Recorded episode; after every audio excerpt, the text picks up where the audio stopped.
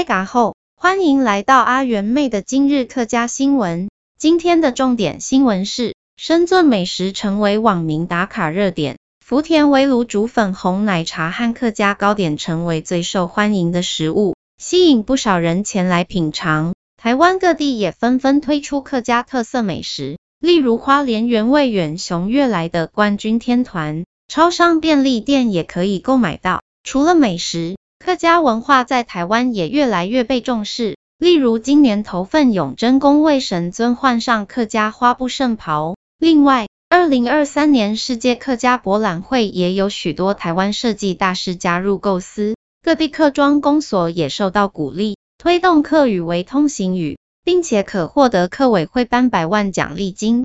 七儿妹也在新装备的加持下变身客家细妹，获得网友一致赞赏。整体来说，台湾正积极推动发展客家文化，期待未来能看到更多有关客家文化和美食的优秀表现。欢迎持续关心客庄的大小事。如果喜欢我们的节目，也请给我们五星好评，留言与我们互动。安子 say，生忙你，张罗了。